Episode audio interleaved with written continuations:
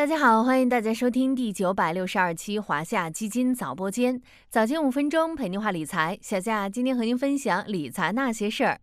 俗话说物以稀为贵，很多人好像都无法拒绝限量的诱惑，比如限量的手表、限量的包、限量的车以及限量的纪念钞。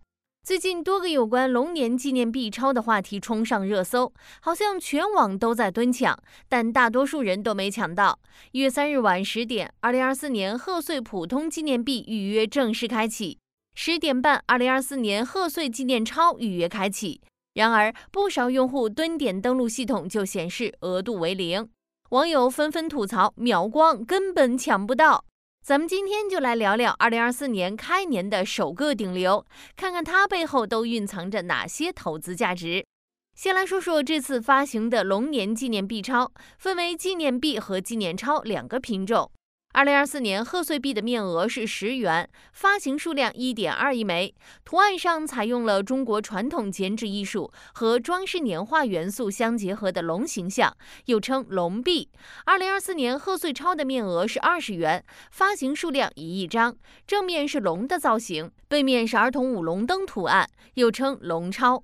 为什么说难抢呢？咱们可以算一笔账：一点二亿枚纪念币，每人预约兑换限额二十枚，按照顶格计算，大约只有六百万人能抢到。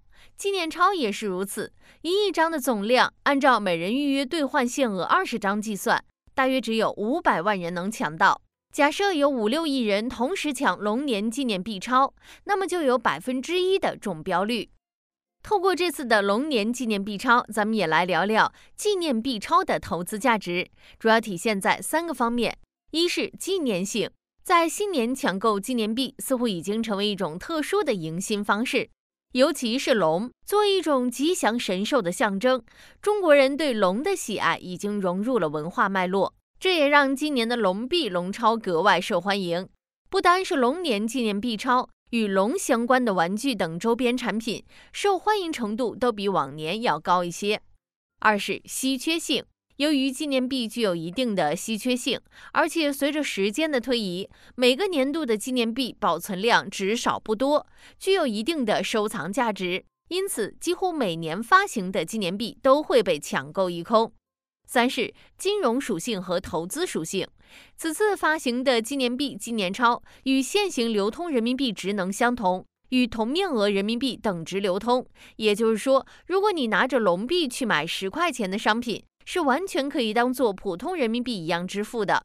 另外，近两年来股市、楼市表现平淡，很多开始将资金转向另外一些投资品。这种趋势在目前的黄金投资热中也有一定体现。这里小夏多说一句，国内发行的纪念币分为普通纪念币和贵金属纪念币。这次发行的龙币就属于前者，只有普通纪念币可以到银行换成等额人民币，贵金属纪念币不行。依照《中华人民共和国中国人民银行法》和《中华人民共和国人民币管理条例》的规定，面额是金银纪念币作为国家法定货币的象征性符号，并不等同于贵金属自身的价值。举个例子，面额一百元的改革开放四十周年金质纪念币，每枚含纯金八克，按照目前金价计算，就算熔成金子也要几千块，怎么可能按面值一百元就买到？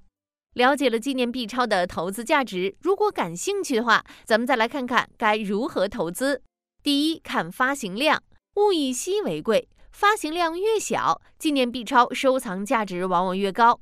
发行量越大，收藏价值往往就打了折扣。举个例子，两千年发行的一百元面额的千禧龙钞，当时只发行了一千万张，最高时炒到每张三千元高价，即便现在售价也在每张一千六百元左右。又比如二零零八年的奥运钞，当时发行量只有六百万张，巅峰时曾涨至每张六千多元，目前大概是两千二百元左右。相比十元面额，不知道涨了多少倍。与之相反的是，这几年发行的几种纪念币钞，由于发行量过亿，溢价都比较小。今年的龙币龙钞也是如此，虽具有收藏价值，但毕竟发行量过亿，未来增值溢价空间可能有限。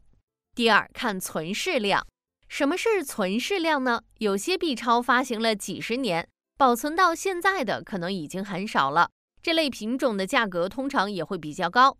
就以第一套人民币为例，由于发行时间早，大量在流通中损耗，现金存世量稀少，每枚都是精品。第三，看设计，那些设计独特、与众不同的纪念币钞，溢价空间往往也会比较大。典型的就是泰山币，与普通纪念币绝大多数都采用了圆形不同，泰山币采用了异形圆角正方形的设计。至今依然是纪念币钞市场的顶流之一。另外，政策对纪念币钞的价值也会有影响。比如，二零一八年四版人民币部分币种的退市公告，就刺激四版人民币整体行情上涨一大截。最后，小夏还要提醒大家，虽然最近龙币龙超火热，但作为外行人，最好还是保持理性。近年来，邮币卡收藏交易市场正日趋冷淡。